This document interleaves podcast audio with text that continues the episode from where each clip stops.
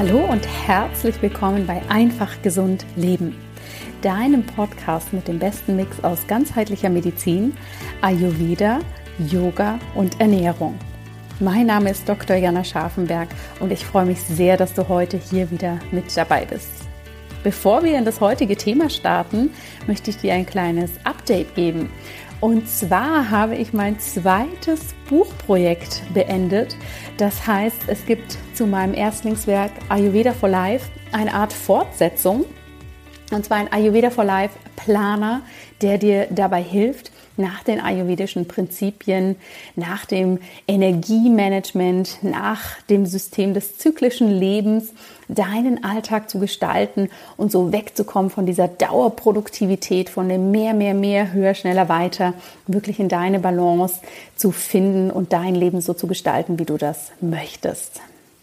Es war für mich eine große Vision, diesen Planer zusätzlich zu dem Buch ja zu kreieren, denn ich merke, Ayurveda ist so so wichtig für uns, für unsere Gesundheit, aber Gesundheit und unser Leben hört ja nicht auf, wenn wir unsere Meditationsmatte verlassen oder wenn wir fertig sind mit dem Essen, sondern alle Bereiche, die wir in unserem Alltag erleben, spielen eben in die Gesundheit mit rein. Und deshalb bringt es einfach so wenig, wenn wir uns um unsere Gesundheit kümmern, aber vielleicht vernachlässigen, wie es uns im Job geht oder wie es uns in unseren ähm, sozialen Beziehungen geht. Und das möchte ich in diesem Ayurveda for Life Planer interaktiv aufgreifen. Schau mal in die Show Notes, da habe ich dir das verlinkt. Du kannst jetzt schon den Planer vorbestellen. Er kommt dann im Dezember raus, pünktlich zum Jahreswechsel. Und zusätzlich werde ich dir als extra, damit du da wirklich in das Tun kommst, noch eine Unterstützung geben in Form eines Online-Programmes, was du dann kostenlos mitmachen kannst, dass du wirklich den Ayurveda ganz erlebbar, ganz praktisch, ganz undogmatisch nächstes Jahr für dich umsetzen kannst. Schau da mal rein, ob das was für dich ist. Ich wollte dir hier als Podcast-Hörerin oder Podcast-Hörer diese Information schon mal mitgeben und freue mich natürlich, wenn das etwas ist, was für dich genauso interessant ist für, wie für mich. Jetzt aber zu meinem heutigen Interviewgast. Ich habe heute eine spannende Persönlichkeit eingeladen, und das Interview ist aus diesem Grund auch auf Englisch, denn die Person kommt aus dem englischsprachigen Raum. Du findest aber wie gehabt bei mir auf der Seite unter Blog und Podcast auch eine deutsche Übersetzung zu dem Interview. Das kannst du dann gerne mitlesen. Und mein Interviewgast heute ist Sebastian Pole. Dieser Name wird dir vielleicht erstmal nicht so viel sagen, denn dieser wunderbare Mann hält sich eher im Hintergrund.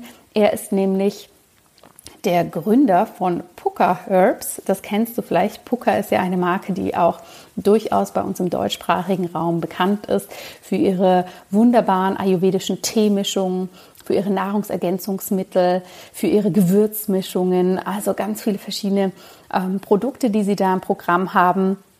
Und die orientieren sich eben alle sehr, sehr stark an den ayurvedischen Prinzipien, haben eine unglaublich hohe Qualität.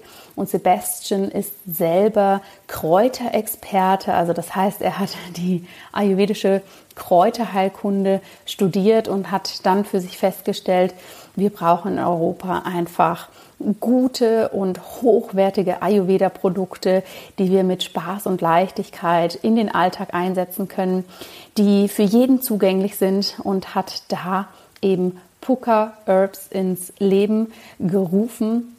Er wird dir im Interview erzählen, wie es dazu kam, wie er die ersten Rezepte noch in seiner eigenen Küche ja zusammengebraut hat und was es aber auch braucht, um wirklich in dieser Branche ein nachhaltiges Unternehmen aufzubauen. Und das ist ein ganz, ganz spannendes Interview geworden, denn er hat sehr ehrlich darüber gesprochen, was die Herausforderungen sind, was auch die Stärken und was ihn und seine Firma auch dazu bewegt hat, dann, obwohl er sich das früher hat nie vorstellen können, mit einem größeren Konzern zusammenzuarbeiten. Und hör dir das Interview mal an. Ich weiß, dass gerade zu dem letzten Punkt sehr viele Menschen eine sehr starke Meinung haben, dass man als kleines idealistisches Unternehmen nicht mit einem großen Big Player zusammenarbeiten darf. Aber ja, hör dir mal seine Meinung dazu an. Alles hat immer mehrere Wahrheiten und Perspektiven und ich finde es durchaus wichtig, dass wir das auch anschauen und ähm, reflektieren, was es hier einfach für Möglichkeiten gibt. Jetzt wünsche ich dir aber erstmal ganz viel Spaß mit diesem Interview. Ich habe unglaublich viel von Sebastian gelernt und hoffe, du kannst das auch tun. So I'm very honored to have a very special guest today on the podcast. And I would like to welcome this person first and say, Welcome. It's great that you're here. Thank you, Jana. Great to be here with you. So it could be that a few people don't know you yet. So could you please introduce yourself? What's your name? What is uh, the thing you're doing here in the world? Hello, everybody. My name's Sebastian Pole, and I'm a herbalist. I've specialized in Ayurveda and Chinese herbal medicine. And I'm also the co founder of Pukka Herbs, and I consider myself an ecological health activist. Wow, that's a lot. that's great to hear. So you already said you're the co-founder of Pukka. Can you tell a little bit what the story is behind the brand and how how did it came to you that you felt so drawn to to create something like that? Well, we started in 2001, um, so 18 years ago now, and it really came out of uh, a yearning within me, really, to serve more people with high quality herbs. I've been training to be a herbalist uh, uh, and in practice for 10 years or so. And I just realized that the, the herbal tea on the market I felt wasn't of particularly good quality. Mm-hmm. And there was also a lack of sustainability in lots of supplements and, and uh, even the supply chain for practitioners that I saw. Yeah. And so it was those two things that drew me to want to set up a company um, called Pukka, and Pukka uh, in Hindi means top quality and mm. authentic. Um, and so we wanted to set something up that would serve people, plants, and planet. Really, that's what it was all about. How could we grow really good quality organic herbs that would uh, be of a pharmacopoeia, medicinal grade, mm. uh, that would improve the ecosystem that we were growing the herbs in, yeah. And that would improve the livelihoods of the people that were growing the herbs. And then, of course, benefit our customer by A, tasting great, B, uh, being packed full of essential oils and being therapeutic, and and C, generally doing good. Yeah. That's great because I, when I think back a few years, you know, when I started practicing Ayurveda and when I was talking to my clients or just other experts, we always had this big problem that we couldn't find any herbs here in Europe, or we could find herbs, but we didn't really know where they come from, how they were um, treated, how the quality was. So for me, it was, I think, right from the beginning, so exciting when I saw, oh, Pukka is on the market now, and even more excited when it came to Germany and Switzerland. And the things you're saying, I can really feel that in the products, like when I take them myself, either if it's a tea or a supplement, or if I give it to clients. So, I mean, it sounds so great when you talk about it, but that's probably, you know, a big, big, big development and challenges that were behind finding the brand and really making sure that you can get this kind of quality, especially from plants which we might not grow here in Europe. Can you tell us a little bit how that works, how you uh, found the way your company is working today? Really, you know, we're rooted in Ayurveda, so it was really about honoring that tradition where Ayurveda, uh, one of the purposes of Ayurveda is to fulfill your dharma. And dharma is about your life purpose, but it's also, you know, the root dharma is all about sustaining and sustaining uh, your life, sustaining your family, your society, and your environment's life. So we, you know, that was that was at the essence of what we stood for. Um, and in that pursuit, uh, I went on lots of traveling trips around India and the world. Really, you know, we now we buy herbs from thirty different countries, mm-hmm. and we we basically followed the the tradition of Ayurveda. So looking at the species and how they would be um, uh, prepared, uh, but we also looked into the science of the modern world, really, because of the need to analyze for uh, contaminants, uh, but also uh, marker compounds, essential oils, etc. Um, so we we started out very small. We started out, you know, in my kitchen, uh, making blends, and uh, Tim, who's my uh, business partner, co-founder, you know, our first office was in his spare bedroom. So we started out very small. You know, yeah. we were just two guys trying to do something good, but we didn't have any money.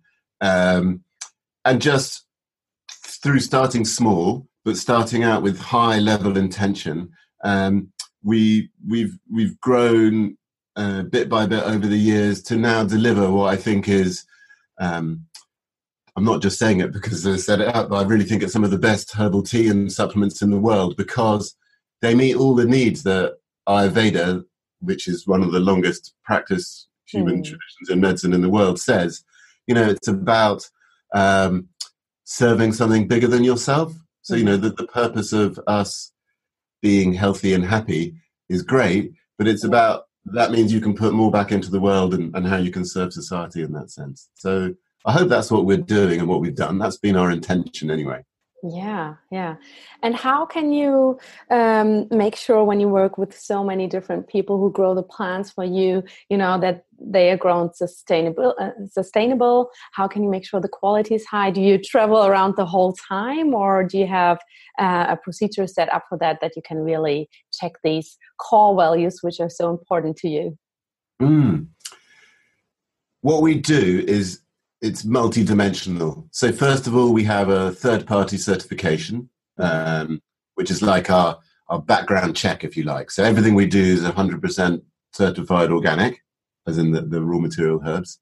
Um, and so that means you've got organizations in each of the country that we buy the herbs from will inspect the partners we work with, the farmers we work with.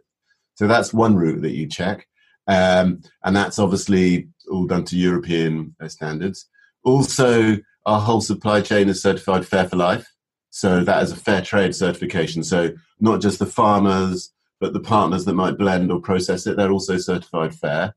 Um, and so that's like a double check, if you like. And um, then we have a team of agronomists and plant specialists at Pukka that will travel and they will be checking um, uh, how to help the farmers we're working with in terms of quality. Farmers are generally very good at growing things, you know, they're experts yeah. at agriculture. But it, in, with herbs, it's more about how they're dried potentially or the right time of harvest or, or mm. identifying the right species or hybrid in a way. So uh, that's what our team do there. And then we've got a lot of rigorous quality control checks. Mm-hmm. So we do, uh, we've got our own laboratory where we've got a range of scientists. Uh, we, we actually do most of our analytical tests we do in Germany. There's a, okay. a couple of laboratories we work with in Germany, um, uh, one in France as well, um, that do all of our uh, quality control tests, if you like. Mm-hmm. And but of course, we use the the wonders of organoleptics and senses and taste and color and vibrancy mm-hmm. as well. Yeah. So, yeah, twenty five percent of the people at Pukka, which is about thirty five people, are herbalists or plant specialists. Wow. So we've got a high level of PhDs and yeah. various practicing herbalists, nutritionists, etc. Yeah. And you being a herbalist yourself, do you create all the um, recipes still by yourself? Maybe not in your kitchen, but in the office? Or are you doing that with your team now? Or are your tasks now something totally different? I've had the, it's, you know, it's been one of the best things in my life to make all of Pukka's formulas over the years. And um, of course, at Pukka, we also have a, a, team of other plant specialists, as I was just saying, that that help to uh, uh, blend and source the, the herbs. So, no, I'm still very involved with our, our mm-hmm. herbal team and making our. We've just made a range of new lattes. Um, always thinking of ways we can get herbs into people. Really. Yeah, yeah, that's great. And what I mean, you already talked a little bit about it, but what's your big, big vision for Pukka for the next years? You know, uh, you know, we're facing lots of challenges today in society, aren't we? We're facing lots of challenges around how we are uh, looking after each other, how we are looking after our health, and how we're looking after the environment.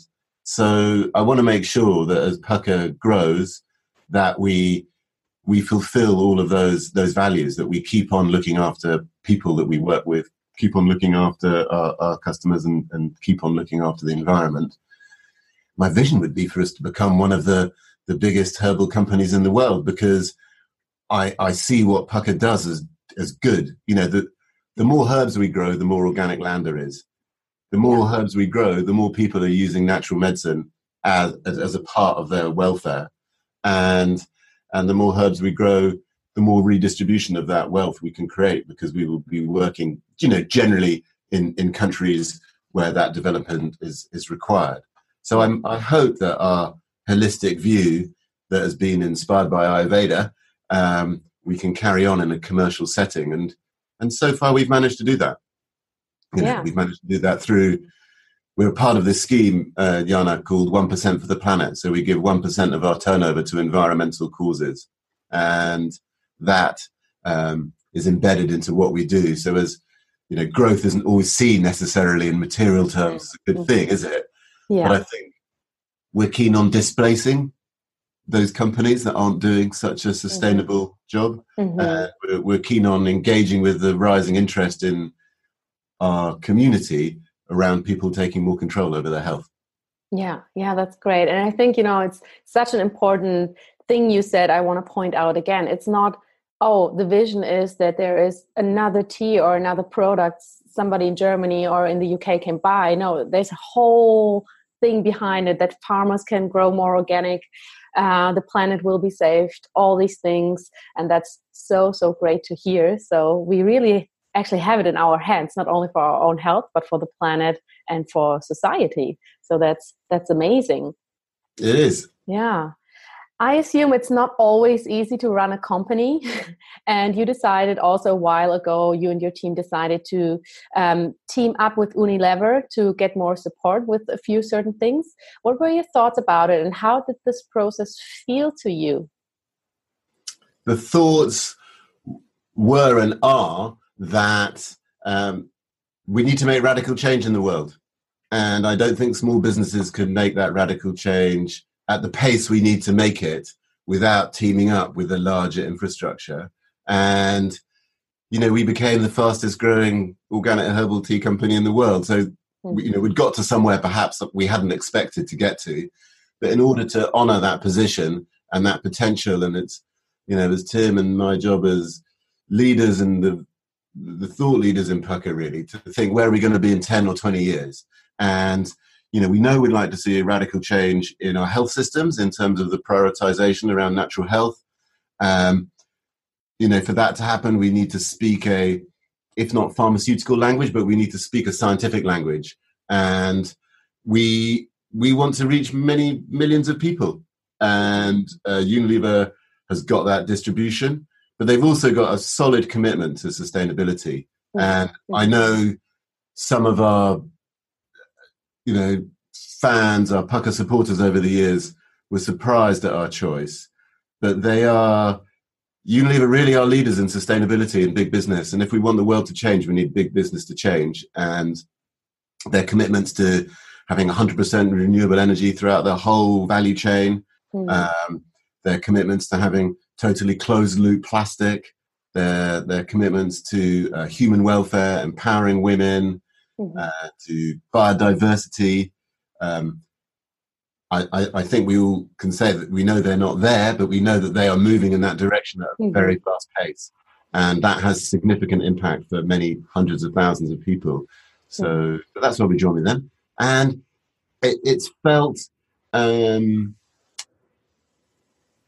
it's felt like you're really uh, allowing something to fly free. You know, ownership can be quite nice to hold on to something and it's yours and like, oh great but actually in life if we want something to really flourish it, it really needs to stand in its own right mm-hmm. and we want Pukka to fly far and inspire within Unilever, inspire within big business, and show the world that you can have a sustainable business environmentally, socially, and uh, economically. And so in order to do that, we, we wanted to take this opportunity. it's like a catalyst, isn't it? You know, in Ayurveda we talk about Agni and digestive fire and various herbs like ginger or turmeric that can, you know, stimulate appetite. I see, I, I, I see Pukka as like a catalyst for change and, mm-hmm. and thought uh, transformation. And we want to do that commercially, and we want to do that environmentally, and we want to yeah. do that with health. So, yeah. great. How did it go so far? I think you had you, you teamed up in 2017, right? So yeah, so it's like 18 months or so ago, yeah. uh, 19, 20 months ago. Um, it's going very well in lots of ways, but a bit like, you know, joining with a new family, you know, yeah. takes a little bit of getting to know each other. Yeah. Uh, but, you know, we, we're running the business independently in a way. You know, we've got our own uh, setup in Bristol. Mm-hmm. Uh, all, all, of our Pukka team, they're all employed by Pukka. Um, there's lots of synergies where we can learn and share from yeah. each other. Um, so I think you know the proof will be in the pudding in probably ten years or so. I think mm-hmm. it's too mm-hmm. early to say. Yeah. But yeah. Um, uh, all intents are very positive, and I've only met. You know, the best thing for me about it personally is being I've just met so many nice people that work at Unilever. That's just been the honest mm-hmm. case. Lots of people that are trying to make the world better.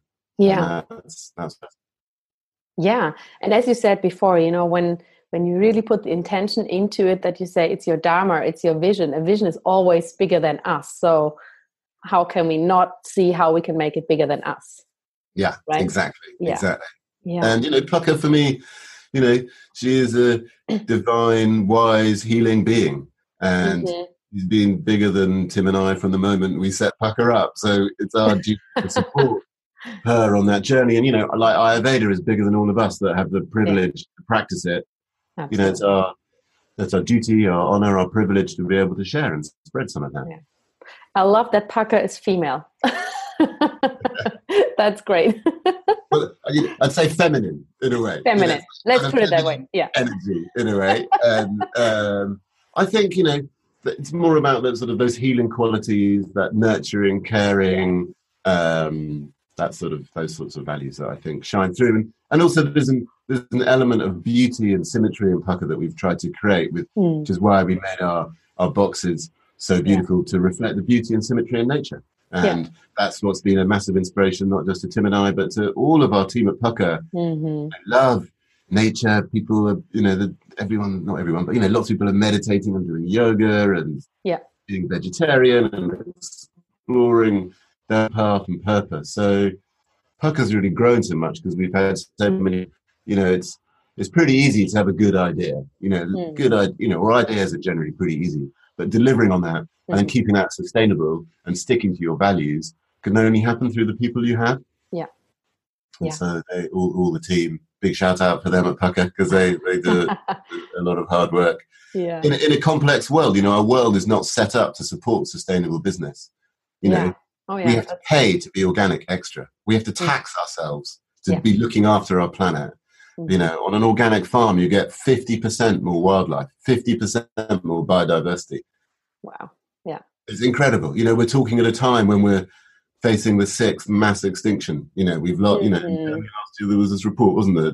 Was it 70% mm-hmm. loss of insects over the last uh, yeah. 35 years? Yeah. Um, 60% loss of birds across Europe over the last 30 years you know, it's, it's serious. You know, this is all in my lifetime. So um, I feel pretty responsible to engage on that front. And I think organic um, offers a lot of solutions for sustainability in nature, just as I think Ayurveda offers a lot of solutions for people in their in their daily life. Mm-hmm. And how mm-hmm. can, for me, it's about um, something we try and follow at Pukka is the rhythms of nature and, mm-hmm. and building a pattern into your life. And I think with Ayurveda's, you know, dinacharya, you know, the daily yeah. routine, mm-hmm. I think is, you know, a, it's a priceless gift to teach someone the dinacharya that is appropriate for them. Yeah. yeah. Uh, sets up a rhythm um, and a biorhythm and an internal pulse that means mm-hmm. people can find a sense and a pattern in a complex, slightly random life. Mm-hmm. Yeah. them safety and, and grounding. Yeah. So, so for me, that finding that pattern in your own life that you can then bring into your family and your, your professional life is, is crucial. Yeah. Yeah, that's very true. And I mean, your whole, you know, your products, the herbs, everything, the philosophy is evolving around the core values of Ayurveda. I'm curious to hear because you have quite a big team now. Um, do you do you infuse your daily work with Ayurvedic uh, principles? You said before the dinacharya, so uh, the daily habits. But do you have special special things you do with your team members to really incorporate Ayurveda for them in their daily work life too? we try, we try, and um, so what do we do? We, so we've we've got these four wisdom seeds that we base the values of Pukka on. Uh, I mentioned Dharma, which is mm-hmm. truth seed. Then we have um, uh, respect, uh, which is ahimsa, which is non-violence, which is about being courteous and polite to everybody. Then we've got uh, shocha, which is a purity and um, being open, um, open-hearted and clear-headed. And then we've got tapasya, which is effort and making sure what you do is inspiring and purposeful. Uh, so we have those values, and we and we use those values um, daily in meetings. So we we use those as ideas for how we can feed back to each other. Um, we we if you want some, you know, we take a minute silence at the beginning of a meeting. Um, uh, there is a morning uh, meditation want to join in, you can do that every day at Pukka. Um, so we try and infuse it across the, the business. And so in our personal development as well, we've got a great program we set up a few years ago called Chrysalis. You know, the beginnings of a butterfly, the chrysalis, mm-hmm. and the um, where we get everybody to go into nature for four days and spend time reflecting on their purpose and their values and you know what do they really want to do in their life and, and how does that relate with their job at Pukka Mm. Um, so we try to do that. You know, we only serve vegetarian food. We we like to eat together. Um, so we we weave in what we can do, yeah. and and then of course we have a we have a, a uh, training program in herbalism. So everybody does a year long course uh, in herbalism. So everyone at Pukka learns, uh, it does year one foundation in Ayurveda. Wow. Yeah. Uh, uh, so you know doctor, as you know, you're, you're a doctor. You know, doctor means teacher. Mm-hmm. So the, the the purpose of being a practitioner or, or a doctor is to teach people, really. And mm-hmm. so Pukka's role is really to help educate people in uh, how we can lead a more wholesome, fulfilling life. Mm-hmm. Uh. I often think that some of the things in Ayurveda they're very small and they might just bring half a percent or one percent difference. Mm-hmm. If you do 10 of those things and you get 10% difference in your life. Yeah. Okay. Yeah. I'll have that. yeah, one step at a time. That's yeah. we try and give that to our team at Pukka really because yeah, amazing. You know, lots of people have just come in from different areas of life. So yeah, that experience. Yeah. Wow. So, what do you personally do uh, for yourself to stay healthy, to stay happy and fulfilled? lots of things. You know how you know we're all so lucky having studied Ayurveda. You know, it's because mm-hmm. you know been practicing Ayurveda now for you know twenty five or thirty years or so. So um, what I really personally love doing is gardening. That is, you know, mm-hmm. If I'm feeling a bit like I'm having to do too much work, I'm like I really need to get into it. So I love growing plants. That for me is a massive inspiration. I love the freedom out there, but um, obviously can't do that every day and um, yeah, so I have a daily practice. You know, uh, I studied uh, with Satyananda yoga tradition, and I taught yoga for many years, uh, integrative yoga therapy. Uh, but now I've become so busy, I need to go to a yoga class really than teach it. So I, uh, um, so I, I, have a practice, but you know, I don't do it every day. I, you know, I'm pretty relaxed about it these days. I do what feels right. Um, and so that'll be a bit of posture work, but I, I, I do a lot of meditation as well. Um, my New Year's resolutions actually were to read a poem every day and to do a gratitude, uh, uh, take a gratitude moment every day. Mm-hmm. So little things like that, just you know, try and walk in a good path, keep people around me that I feel safe with and that are inspiring. Mm-hmm. Um, you know, I've been vegetarian for a long time, but I don't think being vegetarian is the only way. But you know, for me, it really suits me. And you know, there's a great saying in Ayurveda that one of the best medicines is laughter. So try yeah. and have as much fun as I can as well. And, uh, you know, it, it's such a blessing my life being surrounded by plants and the wisdom of plants mm-hmm. as a mm-hmm. permanent inspiration. So, yeah. Wow, a varied, a varied, range of things, uh, but uh, you know, it's really, I suppose, it's doing, it's setting up things in your daily routine that remind you about mm-hmm. who you are and what you want to do. So it's keeping those moments in the day very regular because I don't know, maybe it's my Vata nature, but you know, it's easy to get distracted by things and go off piece. So I have these little reminders in the day. Mm-hmm. Uh, and of course, drinking a Pukka tea is a very good reminder because a cup of tea is a very good moment in the day. Yeah, a, a, a good cup of tea. There aren't many good guaranteed moments in the day, I think. You know, it can be a bit random life. Mm-hmm. But when you take, take time out to sit down and reflect, that can always be that can always be a good time. So yeah. I, so I do that obviously regularly. That's great. Well, I had my Pukka turmeric tea this morning too, and my daughter, who's two years old, she loves it. She drinks wow. it every morning. Yeah, amazing, amazing.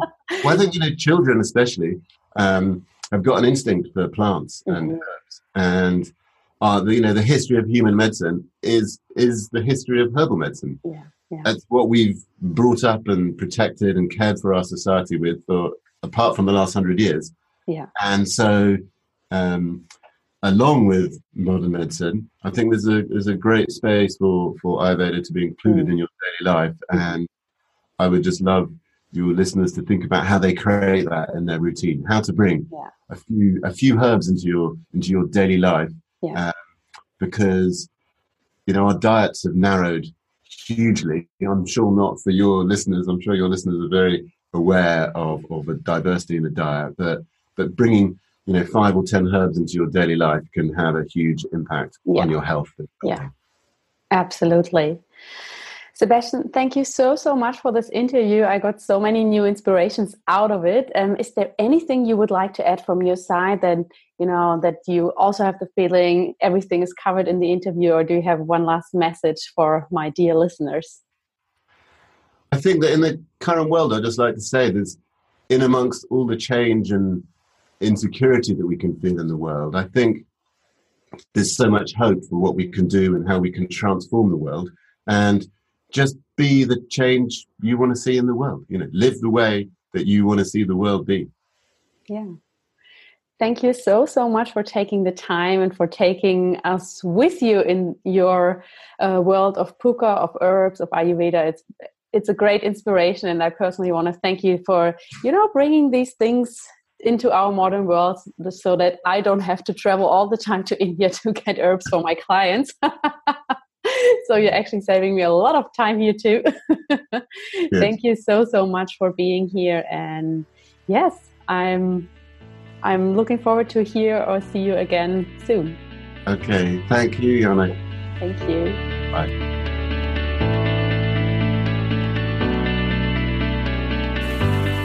Ich hoffe, diese Podcast-Episode von Einfach Gesund Leben hat dir gefallen. Ich hoffe, es hat dir einen spannenden Einblick gegeben, wie eben so ein Ayurveda-Unternehmen entstanden ist und wie es jetzt funktioniert und was es auch manchmal für taffe Entscheidungen braucht und wenn dir diese Episode gefallen hat, dann würde ich mich wahnsinnig freuen, wenn du mir bei iTunes eine positive Bewertung hinterlassen möchtest, denn so werden noch viel mehr Menschen auf diesen Podcast aufmerksam und können ihr Leben ganz einfach gesund gestalten.